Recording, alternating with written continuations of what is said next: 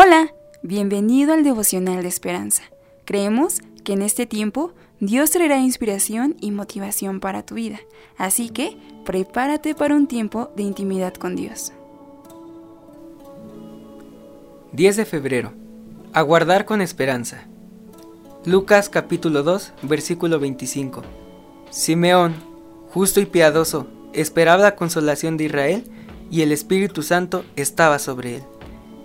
En la película Siempre a tu lado, un profesor universitario se hace amigo de un cachorro de raza Akita llamado Hachiko, que estaba perdido.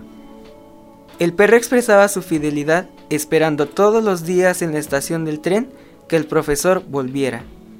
Un día, el profesor tuvo un infarto y murió.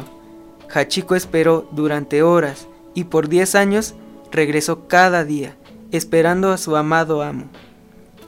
Lucas narra la historia de un hombre llamado Simeón, quien esperaba pacientemente la venida de su amo. El Espíritu Santo le había revelado que no moriría antes de ver al Mesías.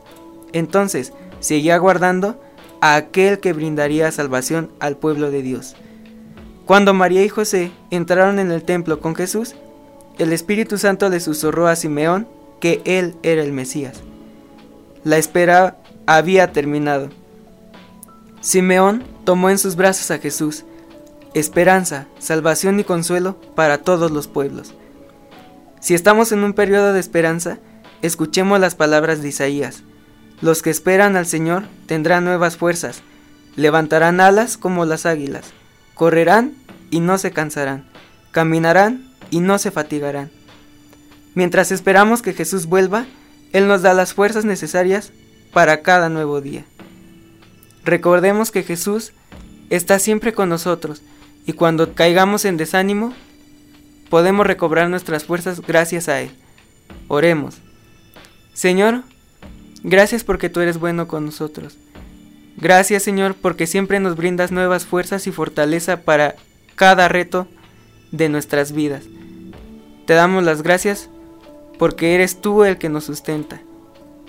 Queremos servirte Señor con todas nuestras fuerzas. En el nombre de Jesús. Amén. Esperamos que hayas pasado un tiempo agradable bajo el propósito de Dios.